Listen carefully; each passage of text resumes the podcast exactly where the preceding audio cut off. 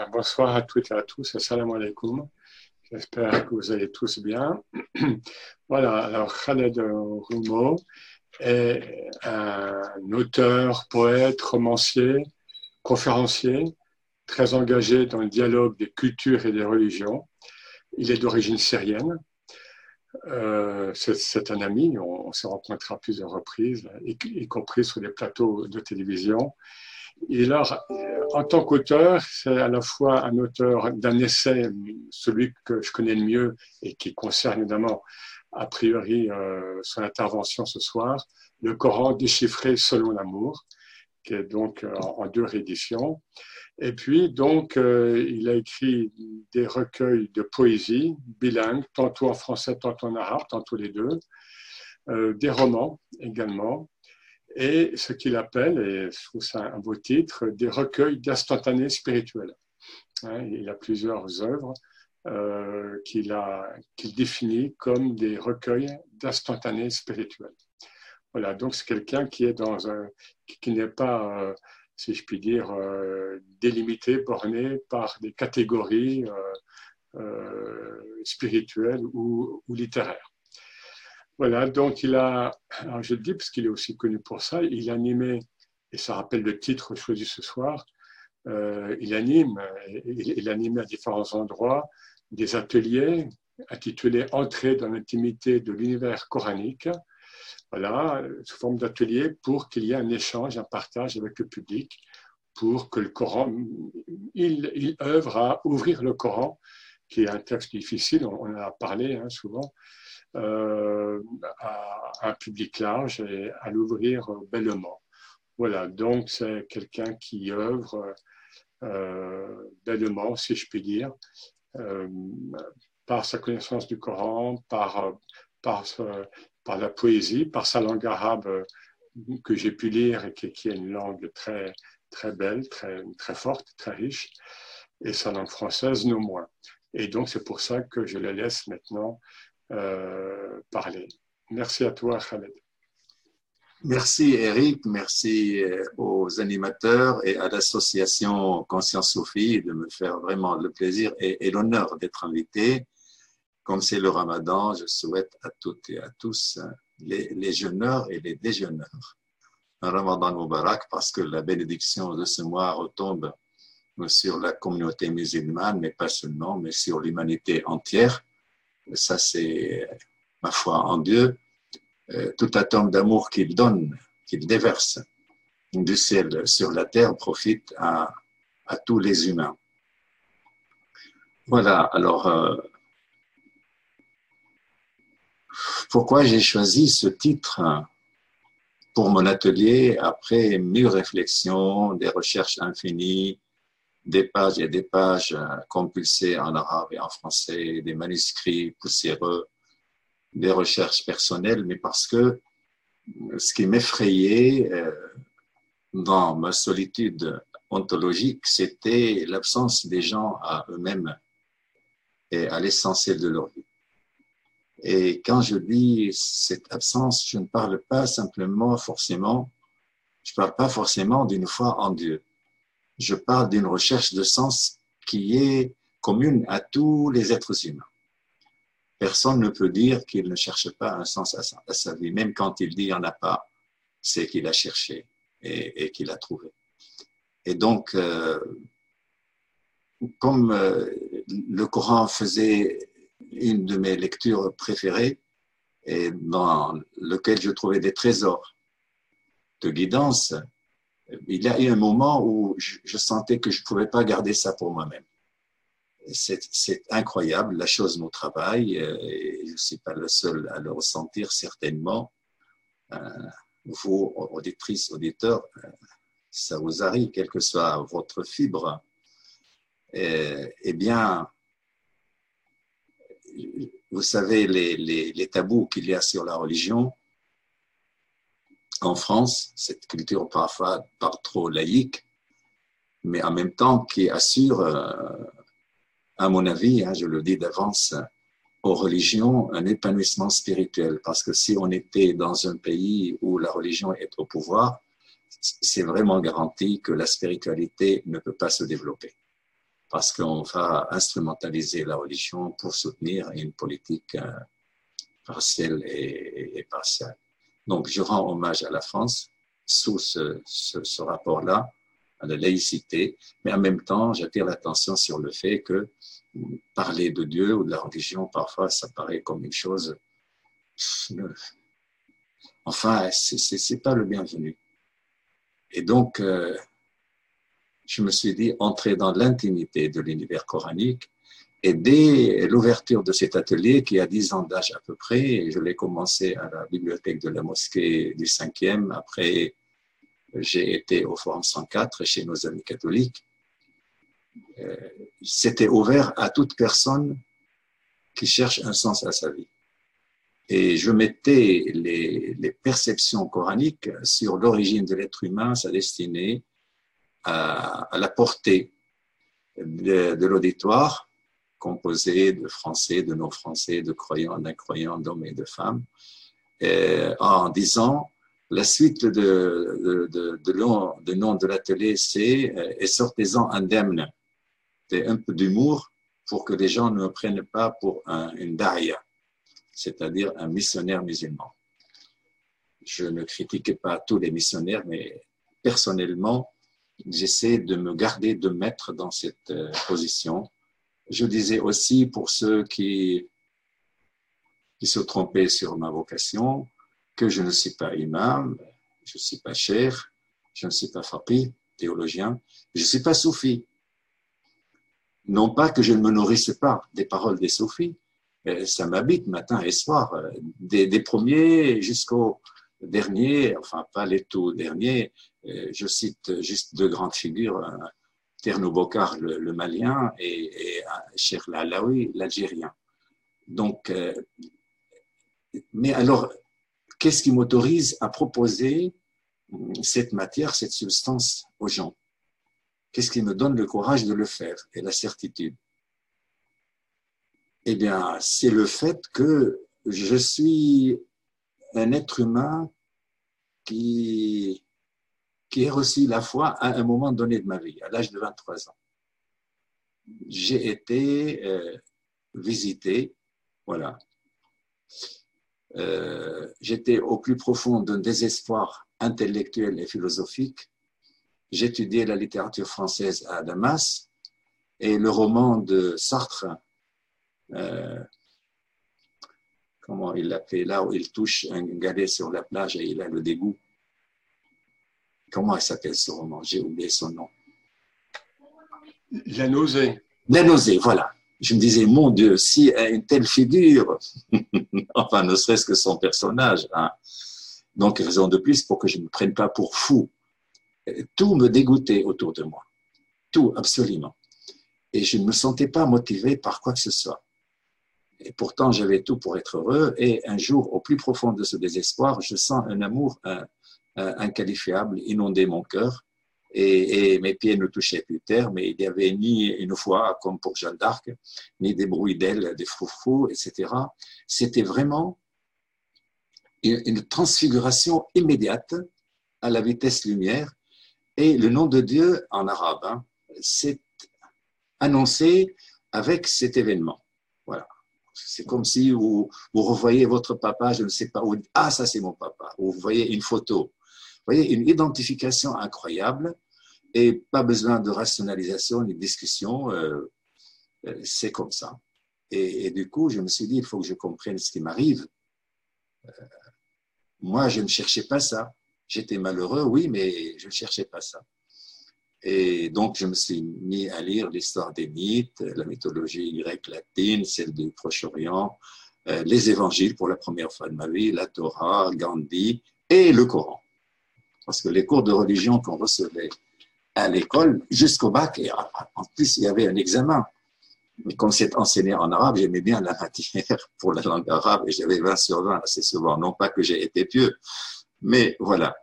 Mais jamais, jamais, sur 12 ans d'enseignement, une parole sur Dieu ou sa relation à l'être humain. Que les fouroud.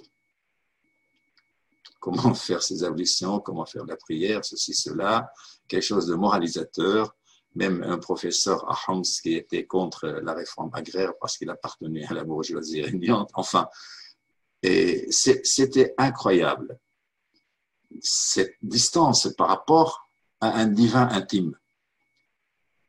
Et, et donc, je lisais le Coran et je tombais sur des versets et je me dis, mais non, mais c'est pas possible, ça m'est arrivé. Et alors là, il y a un bonheur immense. Et je me rappelle des moments que j'ai passés euh, sur la montagne Qassioun à Damas. J'ignorais que Ibn Arabi était enterré là. Mais j'étais tout près. Et donc, euh,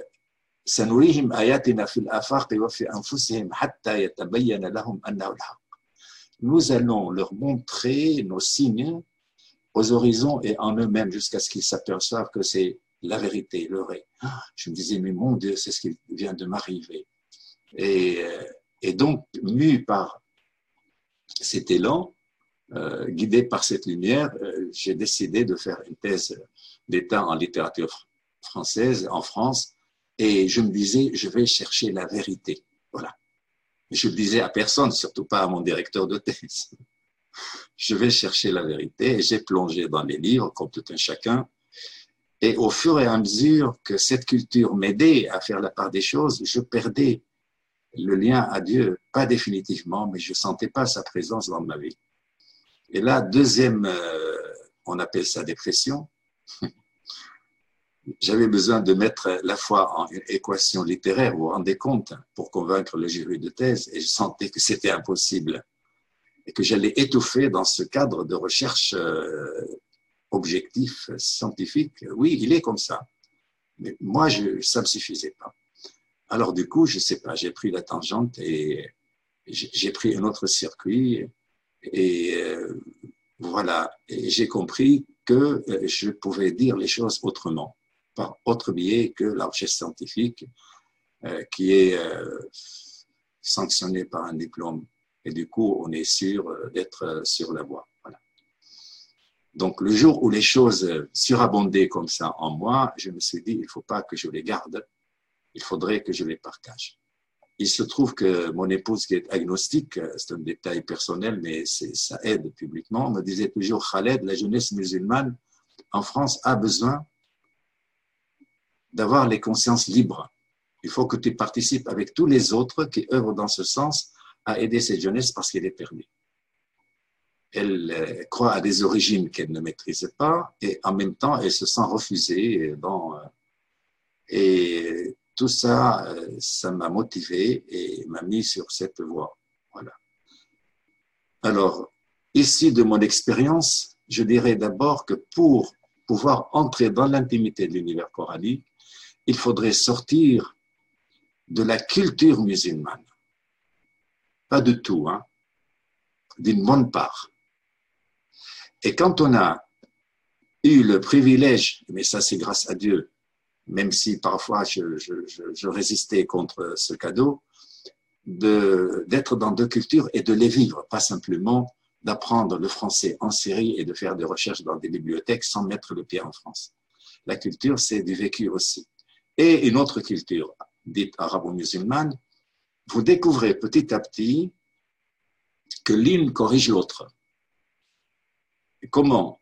C'est-à-dire, la culture française a sa grâce et sa pesanteur. Euh, on peut, on peut en citer quelques-unes. Et la culture arabo-musulmane a sa grâce et sa pesanteur. Et l'esprit humain qui cherche vraiment à s'épanouir, il va chercher son bien dans l'une et dans l'autre, sans se poser des questions d'identité fixe et euh, comme intouchable. Et ce qui fait que la grâce de la culture musulmane corrige la pesanteur de la culture française et inversement. Et c'est là où l'on commence à saisir la spiritualité et à sentir d'autres parfums, d'autres vibrations que ceux auxquels on est habitué. Finalement, avec chaque trouvaille,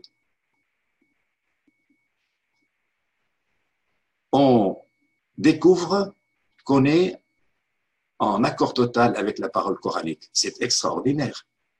C'est-à-dire ce que je vous dis maintenant, il y a un verset coranique qui vient à l'appui.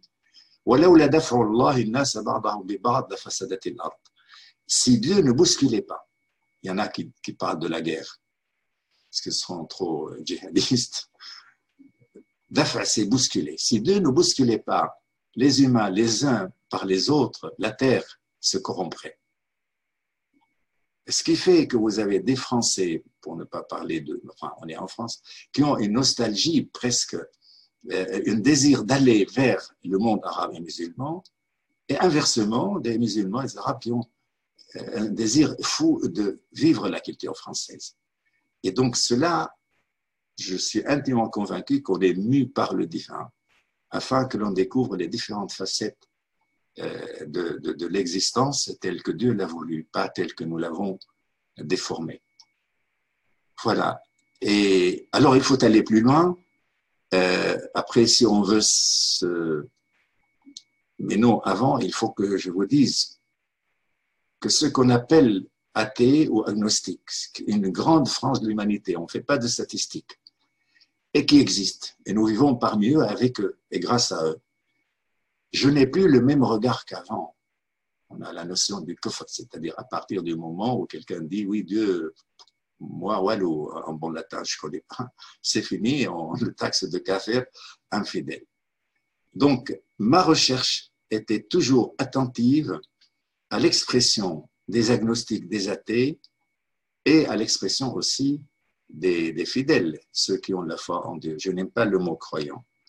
Et euh, et donc, euh, par exemple, je vais vous citer, euh, parce que je les trouve honnêtes, les agnostiques qui ne sont pas ennemis de la foi en Dieu sont très honnêtes parce qu'ils posent les vrais problèmes. Par exemple, un historien des religions qui a écrit Histoire de l'athéisme, s'appelle Georges Minois, c'est un Bordelais, il dit euh, on n'a jamais accordé à l'athéisme euh, la place qu'il occupe depuis l'aube de l'humanité dans, l'histoire. C'est toujours en annexe des, histoires des religions. Il dit, or, la pensée athée ou agnostique, elle tient par elle-même.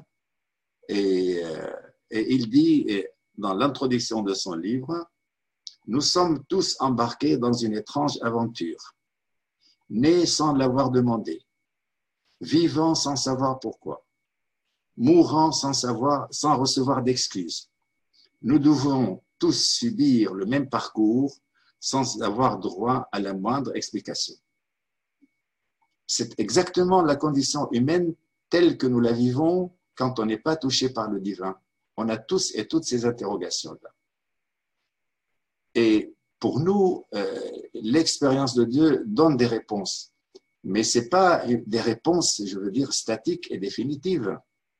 Parce que cette foi est traversée d'agnosticisme et ce sont tous les moments où on ne peut pas répondre ni des événements tragiques qui touchent l'humanité, ni des raisons pour lesquelles nous devons mourir un jour, ni de ce qui nous attend de l'autre côté. On n'a pas de réponse précise et sûre. Et il y a des moments aussi où l'angoisse nous étreint dans notre rapport à Dieu. Alors, au début, euh, quand euh, l'être humain se permet d'être honnête avec soi-même, il pense qu'il est hors, hors la voie. Après, vous lisez le Coran et vous faites attention au verbe daria, c'est dire savoir. Et vous allez trouver ce verbe au négatif, la adri, je ne sais pas. Et c'est en tête de liste le prophète quand il dit à ses compagnons, je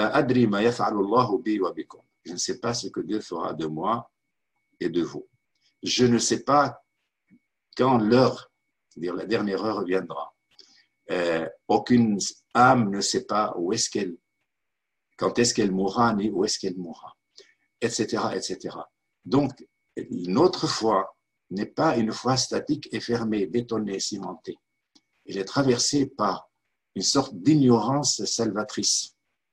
Pourquoi salvatrice? Parce que ne pas prétendre donner des réponses à des questions qui relèvent du rêve, du mystère de Dieu. Voilà. Donc, la lecture des, des athées, des agnostiques, réveille le croyant. J'ai une expression pour dire les choses, comment qui mettent de la crème chantilly sur les, glaces de manière à l'étouffer. On a une interrogation, à peine est-elle née, on prend peur et on essaie de trouver une réponse toute faite et ça y est. Il y a un autre intellectuel européen qui est Umberto Eco, qui parle d'une religiosité laïque. Il dit toutefois, je crois pouvoir dire les fondements sur lesquels repose aujourd'hui ma religiosité laïque, car je pense fermement qu'il y a des formes de religiosité et donc du sens du sacré, de la limite, de l'interrogation et de l'attente, de la communion avec quelque chose qui nous dépasse, même en l'absence de la foi en une divinité personnelle et providentielle. Je trouve que c'est très beau parce qu'il est honnête et qu'il dit des choses qui nous traversent, nous aussi, de temps à autre. Et une fois, j'ai assisté à un débat entre lui et un cardinal. Alors, vous allez voir combien parfois les croyants, euh, j'ai oublié le nom du cardinal, et tous les cardinaux ne sont pas comme ça, loin de moi de généraliser. Néanmoins, quand philosophiquement le cardinal a épuisé tous ses arguments pour convaincre Umberto Eco de croire en Dieu ou au dogme chrétien, il dit mais il reste l'amour mais comme si l'amour était le domaine réservé des croyants ou des, chrétiens ou des catholiques. Mais est-ce que les agnostiques et les athées n'aiment pas?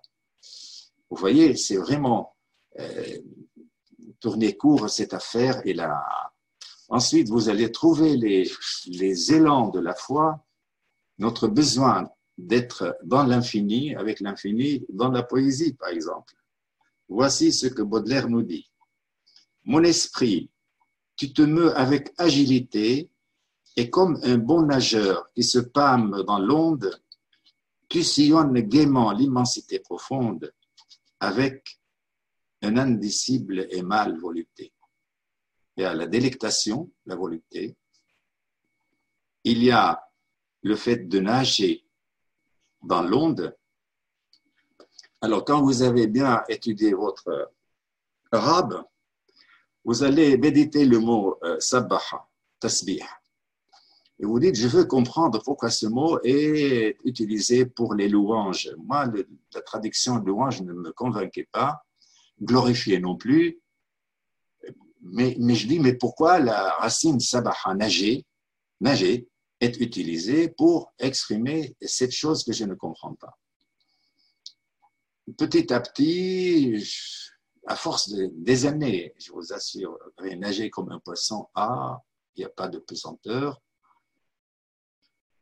On est dans l'infini, dans les eaux, tranquille, libre de ses mouvements. Et après, je on nage où? Ah, dans l'espace divin, surtout qu'il y a un autre verset qui parle des bateaux qui flottent sur l'eau et que c'est Dieu arrêter le vent eh bien, ces bateaux s'abîment. C'est l'image des âmes humaines dans leur voyage vers Dieu, qui sont portées dans la main de Dieu comme l'eau porte le navire, aussi lourd qu'une montagne, et il lui faut le souffle, le vent pour oser avancer, pour ne pas rester sur place, pour ne pas stagner. Et voici que Baudelaire retrouve en lui cette aspiration à autre chose, et je me suis dit, donc, euh, c'est ça à tasbih jusqu'au jour où je retrouve une belle traduction de Maurice Gloton qui traduit tasbih par s'immerger dans l'insondable, s'immerger dans l'infinité de l'insondable. Alors vous voyez comment le fait de sortir d'une culture bien connotée, bien formatée, où les mots s'usent à force d'être, à force d'être répétés, le fait d'en sortir, vous allez retrouver le même esprit ailleurs, mais ça vous frappe positivement. Pourquoi? Parce que cette langue ou cette culture, euh, vous n'avez pas grandi dedans. Alors du coup, euh, vous la recevez en toute liberté moi, j'étais parfois étonné de rencontrer des Occidentaux et des Français qui étaient amoureux de la Syrie, de la Tunisie, etc. Alors que moi, parfois, j'en souffrais. je subissais la pesanteur des conditions politiques ou sociales ou autres. J'avais qu'une envie, venir en France pour me sentir libre. Et eux, ils n'avaient qu'une envie, c'est d'aller en Tunisie, d'acheter une maison en Syrie. Alors leur souvenir euh, magnifique, passionnant, eh ben, je leur accordais leur expérience et je leur demandais de m'accorder la mienne. Et eux aussi étaient étonnés de me voir attaché à la France. Mais ils ne comprenaient pas que j'avais subi des dizaines d'années d'échecs à incarner l'idéal humain à cause de certains, voilà, certaines, je ne veux pas entrer dans les détails. Voilà l'intérêt d'aller chez l'autre pour se ressourcer et découvrir sa propre identité, mais identité spirituelle, euh, ni nationale, ni politique, ni etc. Enfin, une identité qui, qui transcende les autres appartenances. Maintenant, si on va vers les autres spiritualités aussi pour retrouver notre islam, je trouve par exemple, regardez ce beau monothéisme, si vous connaissez l'unique, vous pouvez tout connaître. Les zéros que l'on pose après le nombre 1 deviennent des centaines de mille, mais si vous effacez le chiffre 1, il ne restera rien. La multitude n'a de valeur que par cette unique. D'abord l'unique et ensuite la multitude. D'abord Dieu et ensuite le monde et les êtres individuels. Alors ça, ça nous vient de l'hindouisme. C'est Ramakrishna, un mystique hindou du 19e siècle. Moi, je, dis, je lis, je dis Subhanallah. Ça y est, il fait de moi un musulman plus convaincu.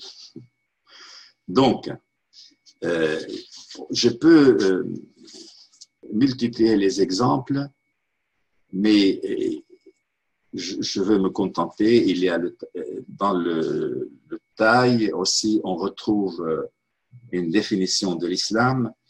J'ai une autre définition de l'islam. Après, je vous dis d'où elle vient. Humble, celui qui se cache en son propre néant et sait se laisser à Dieu. Je répète, humble celui qui se cache en son propre néant et sait se laisser à Dieu. Je me dis, mais c'est incroyable. D'abord, qui se cache en son propre néant, ça doit vous rappeler le début d'une sourate.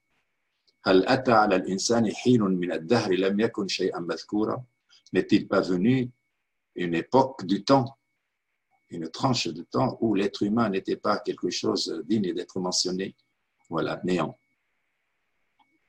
Après, à partir de ce néant, il se laisse à Dieu. Mais c'est exactement la traduction du verbe aslama. Forme verbale. La racine salima, c'est être euh, dans l'intégralité et l'intégrité de son être. Salima, sain et sauf. Alors, sain et sauf, euh, on va se rappeler euh, le verset qui parle de la amana que Dieu a confié à chacun d'entre nous, que les cieux, les montagnes et la terre ont refusé de porter, et nous, nous avons dit, nous, nous, portons cette amana. Je refuse de la traduire, de traduire ce mot, à chacun d'essayer de le ressentir. L'amana, c'est quelque chose que vous confiez à, à quelqu'un et qui vous est le plus précieux, le plus précieux de vous-même. Donc, Dieu nous a confier ce trésor précieux qu'on doit ressentir en nous, et après, il est lourd. Il est lourd, il est pesant. Inna Dieu s'adresse au prophète, lui dit, nous allons faire descendre, projeter sur toi une parole intense, lourde de conséquences. Donc c'est la situation de tout, être humain. Et il y a des moments où on n'arrive plus. Cependant qu'il nous est demandé d'être fidèles. Et alors là, contradiction totale. Aucune force, mais un sentiment de culpabilité poussé à, l'extrême qui est issu d'une certitude que nous devons préserver le trésor. Eh bien, on va nous slimouhou, on va le confier, c'est ça, aslama, on va le redonner à Dieu pour qu'il protège notre intégrité, intégralité. Donc, ce mouvement de va-et-vient entre l'être humain qui est rien et Dieu qui est tout, voilà, il est traduit dans cette parole de Saint Jean de la Croix, un mystique chrétien espagnol du XVIe siècle. le fait de trouver mon islam, aussi dans les religions dites primitives, quand on lit l'histoire des religions de Mircea Eliade, moi je me frottais les mains. Ah, le Dieu unique existait en Australie, ce qu'on appelle l'Australie, chez les peaux rouges, ce qu'on appelle les peaux rouges dans les croyances du Proche-Orient, en Afrique, etc., c'est magnifique. On sent que on respire à fond. Donc, dans l'histoire de l'humanité, il y a toujours eu cette présence unique. Et que l'idolâtrie ou le reste, ce qui est paganisme, c'était une sorte de régression de cette foi en Dieu unique. Mais dès qu'il y avait une catastrophe, disent toutes les mythologies et croyances antiques, les gens retrouvaient le Dieu unique. Voilà à quoi sert le fait de sortir de sa culture, pas de son islam, de sa culture musulmane historique, pour y revenir enrichi par l'apport et le témoignage des autres cultures. Maintenant, euh, si euh, je veux appliquer ce regard à un exemple euh, précis, par exemple, l'Al-Qadr arrive on va arriver. Moi, je, dis, je, pose un principe. Quand je lis le Coran, c'est pas le Coran qui est la cible, c'est moi-même qui suis la cible. Le Coran est un outil. C'est la parole de Dieu, j'y adhère. Elle est sacrée, j'y adhère. Euh, pour moi, le Coran est ma vie. Vous voyez, mais c'est pas là. Dieu nous a mis dans un rang au-dessus des anges. C'est incroyable, Karama. Il a honoré, il a ennobli. C'est ça qui a suscité la jalousie et l'envie de Iblis. Et donc, afin qu'on regagne ce rang, Dieu va mettre tout à notre service. Et avant tout, sa parole, et ses envoyés, et ses prophètes. Donc, tout est fait pour nous. Or, je suis la cible. Et si l'on veut consulter un peu la mythologie grecque, je vais islamiser le mythe de Cupidon, qui lançait des flèches afin que l'homme et une femme tombent amoureux. Dieu ne cesse pas de nous lancer des flèches qui nous atteignent au cœur. Il ne cesse pas de le faire afin qu'on regagne ce rang-là où il nous a karamana al-alamin. Et donc, euh, une flèche est blessante, on va aller encore plus dans l'intimité du verset, des versets et des mots arabes. Elle blesse. Donc, le nom de la blessure en arabe, c'est soit jirh, soit kulum. Wajamaha, son pluriel, c'est kulum ou al-kulm au singulier. Racine de laquelle vient le mot kalima, mot, verbe. Donc, quand Dieu nous dit que Isa, ou Kalimatullah, qui résume tous les mots, et le Coran, le Coran, Kalimatullah, très bien, mais la parole blesse. Le verbe divin blesse parce qu'il appelle plein de choses en nous, de contradictions, euh, il se heurte à notre pesanteur, à notre attachement à la terre. Et c'est de cette blessure que jaillit l'eau vive de la foi et, la lumière. Je vous laisse méditer cela. Donc, euh, Laylatul Qadr. Si euh, j'y pense selon la culture que j'ai reçue, mais alors il y a des histoires mythiques, ça devient presque de la superstition, ça devient presque un pari sur la bonté de Dieu, enfin plein plein de choses. Et quand vous examinez la courte sourate qui se rapporte et vous réfléchissez au mot, à la racine qadara, c'est-à-dire établir la mesure, estimer, considérer la valeur de, et vous examinez l'environnement euh, phonétique et, sémantique de la racine qadara, vous allez trouver par exemple le verset Ma Ils n'ont pas évalué Dieu à sa juste valeur. Alors du coup, ils se sont privés de, de cette manne qui les aide à faire leur ascension vers le degré d'honorabilité et de noblesse. Vous allez trouver aussi que Dieu fait descendre la pluie et ça se transforme en vallée qui se rencontrent, etc. Et, l'eau est le symbole de la sagesse, de la spiritualité. Et donc, euh, c'est les Aoulia, les fidèles de Dieu, qui, euh, c'est un symbole qui achemine les barakats, les grâces qui se rencontrent et de leur rencontre, leur union, la vie refleurit sur terre. Et donc, vous reconsidérer Laylatul Qadr d'une autre manière. C'est pas une nuit magique. C'est une nuit qui rappelle à chacun d'entre nous qu'il a sa propre Layla. Layla, c'est la nuit. Et aussi, Layla, c'est la bien-aimée. Et donc, c'est, et, il y a un soufi, j'ai oublié de marquer son nom, qui dit Laylatul Qadr, c'est pour les adorateurs, les abidoun, c'est la nuit où ils connaissent quelle est leur valeur auprès de Dieu, quel est leur rang auprès de Dieu. Et pour les connaisseurs, l'arifoun, il leur est donné de savoir quelle est la valeur de Dieu pour eux. Donc, euh, la connaissance est un degré euh, supérieur à l'adoration. Je ne veux pas m'étendre là-dessus, mais, mais, tout cela, c'est-à-dire le fait de reconsidérer la valeur spirituelle de Laylatul Qadr est le fruit de combinaisons de différentes sources d'études de la langue, mais aussi d'introspection.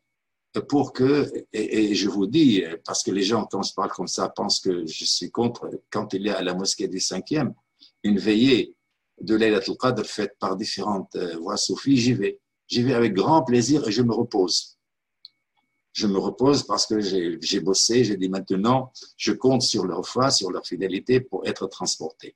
Et je refuse euh, d'être parmi ceux qui font les adéria, qui je veux être tranquille, fermer les yeux et, ouvrir les oreilles. Donc le problème n'est pas de déconstruire, alors le mot cher, oh, il ne s'agit pas de déconstruire. Les rites, les cultes ont leur raison d'être il faut les observer, mais pour soi, pas pour euh, rendre service à Dieu, comme certains musulmans le pensent parfois, hélas. Ils pensent qu'ils donnent à Dieu, c'est mon devoir vis-à-vis de Dieu. Mais non, c'est ton devoir vis-à-vis de toi et Dieu t'aide à l'accomplir. Bref, je ne vais pas me fâcher, je me calme. Donc, euh, ça c'est pour la Qadr. Il y a l'ibada. Et vous allez voir comment Dieu est toujours à l'œuvre toujours, il est toujours présent en nous. C'est nous qui nous absentons à lui. Mais je ne dis pas ça pour nous accabler. Allah sa'adna, comme on dit, que Dieu nous aide à, pouvoir assumer cette persévérance dans la présence à Dieu. Euh, du coup, le mot dhikr, pour moi, quand on dit dhikr, c'est pas se rappeler Dieu, se rendre. Non, c'est se rendre présent à Dieu, parce que Dieu est toujours présent à nous. C'est ça, dhikr. C'est me rendre présent en groupe ou seul à Dieu. Rencontrer sa présence permanente. Avant de vous donner ce que j'ai vécu dans ce sens pour comprendre le mot adoration, euh, je veux citer euh, Tierno Bokar qui raconte l'histoire suivante. Dans son pays, le Mali, il fait très chaud en plein été à midi. Il doit faire une certaine distance sans avoir de l'eau avec son chien. Alors, il marche, il marche, il transpire. Après, il voit un arbre.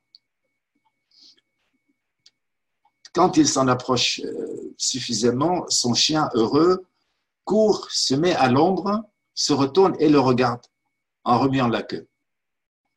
Après, le chien change d'avis, il retourne vers son maître, il marche à ses côtés. Éterne Bokar dit Subhanallah, si j'étais fidèle à Dieu, comme ce chien est fidèle à moi, je crois que mon sort sera meilleur. Dieu l'a enseigné par le chien. Moi, j'étais invité à enseigner l'islam dans un collège catholique qui voulait assurer un enseignement aux, élèves musulmans euh, d'un côté, aux juifs de l'autre, puisqu'ils disaient nous faisons de la catéchèse pour les chrétiens. Et donc, il y avait un groupe de 13-14 euh, adolescentes très bruyantes, très agitées. J'avais de la peine à, les calmer, jusqu'au moment où l'une d'entre elles qui me dit Monsieur Romo, pourquoi Dieu nous a-t-il créés? Ça, il y a trois ans seulement. Maintenant, j'approche les trois quarts de siècle. Je lui ai dit Je ne sais pas. Monsieur, mais vous êtes notre professeur. Euh, hein. Je, dois vous dire qu'avant, quand je suis entré dans la classe, j'ai dit pourquoi vous venez faire Parce que c'était facultatif. Pourquoi voulez-vous euh, étudier l'islam avec moi? Ah, la prière, les ablutions, euh, je ne sais pas quoi. J'ai dit non. Moi, je ne fais, pas ça. L'enfer, le paradis, j'ai dit non, non, non, je fais pas ça. Alors, qu'est-ce que vous faites? J'ai dit, on va parler de votre relation à Dieu. Alors du coup, les choses, euh, alhamdulillah, se sont développées et elle m'a posé cette question. J'ai dit, je ne sais pas, mais monsieur, vous êtes notre professeur. J'ai dit, demandez à vos parents. Après, j'ai dit, euh, je peux vous dire, d'après le Coran, pourquoi Dieu nous a créés. C'est le Coran qui le dit, c'est pas moi. Elles, elles me disent, oui, j'ai dit, euh, le verset qui dit, nous n'avons créé les esprits subtils, les djinns et les êtres humains que pour nous adorer. Ah, tout le monde était respectueux de la parole divine, sauf la jeune qui a posé la question, elle dit Ah là là, quel narcissisme hmm. Les autres haram. Euh, hmm, hmm. J'ai dit non, laissez-la, laissez-la parler, laissez-la parler. Après, je leur ai dit Moi aussi, je pensais comme elle avant. Chaque fois que je rencontrais ce verset, il y avait quelque chose qui m'agaçait. Alors, je le sautais et je me disais Plus tard, je comprendrai. Euh, et c'est un principe que j'utilisais toujours dans ma lecture du Coran. Quand il y a des versets comme ça que je comprends pas ou que je trouve, je ne sais pas, difficile à, avaler, je dis, je laisse tranquille ces versets, plus tard je comprendrai. Mais je ne me forçais pas à recevoir des sens qui s'opposaient à mon bon sens, ce que je croyais être mon bon sens. Alors, euh, après, j'ai dit, mais mais moi, j'ai compris après, j'ai compris le verset. Alors, dites-nous, monsieur. J'ai dit non, je ne vous dis pas.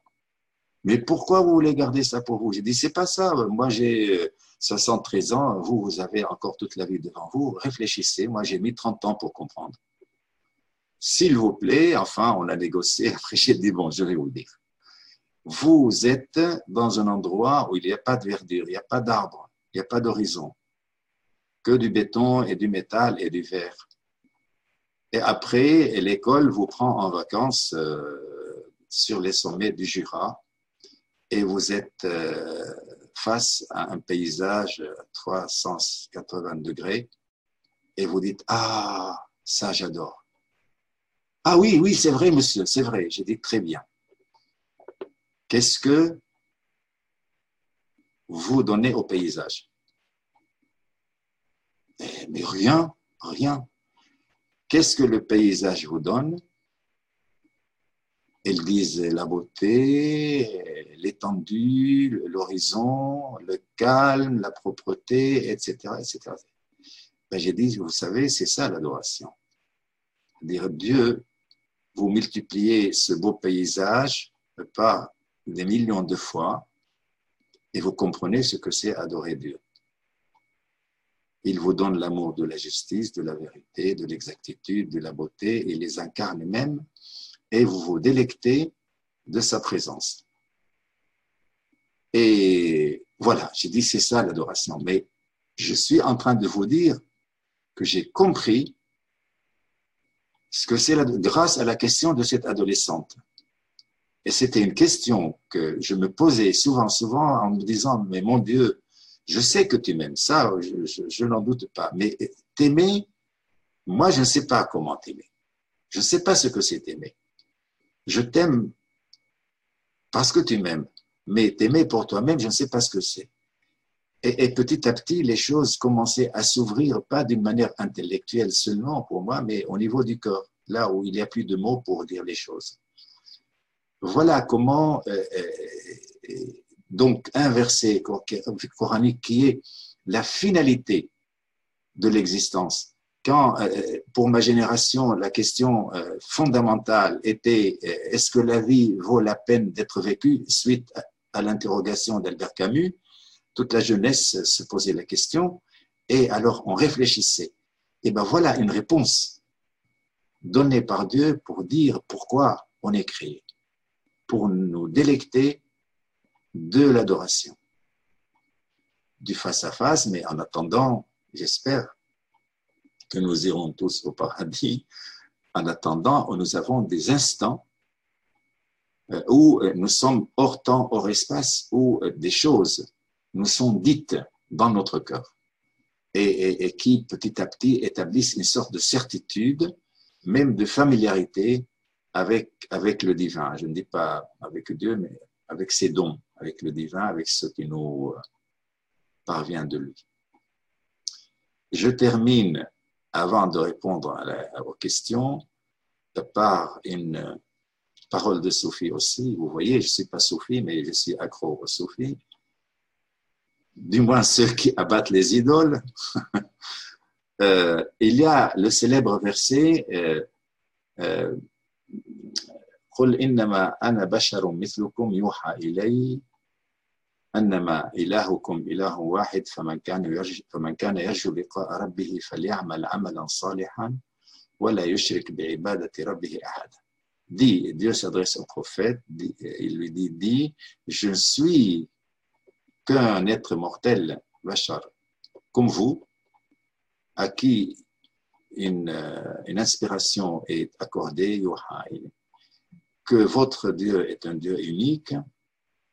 إلهكم واحد إنما أنا بشر يوحى إنما واحد فمن كان celui qui espère rencontrer son maître et seigneur qu'il fasse une bonne œuvre et qu'il n'associe personne aucune créature à, à son seigneur et le soufi, il, il, explique, il dit Al-amal al-salih, la bonne œuvre pour nous, ben, tout de suite, ah bah, il faut faire zakat, il faut nanana, etc. Il dit non, maintenir son désir de Dieu.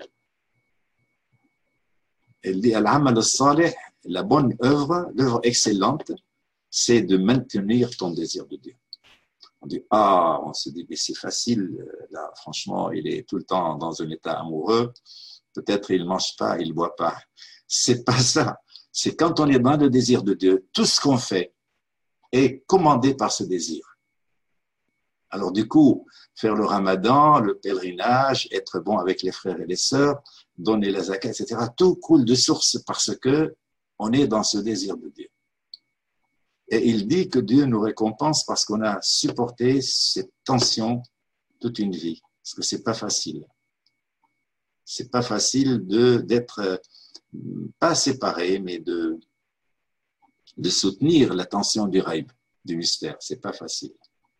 D'autant plus qu'on avait fait un premier séjour auprès de Dieu quand il a tiré des reins d'Adam toute sa progéniture et il nous a demandé ne suis-je pas votre Seigneur? Donc il s'est montré à nous, la preuve était là, nous avons dit si. Donc il a eu cette première vision et, elle est inoubliable et c'est elle qui, gère, qui génère en nous la nostalgie du passé. Voilà, je m'arrête là. Et je vous remercie de votre écoute et j'attends vos questions, vos commentaires.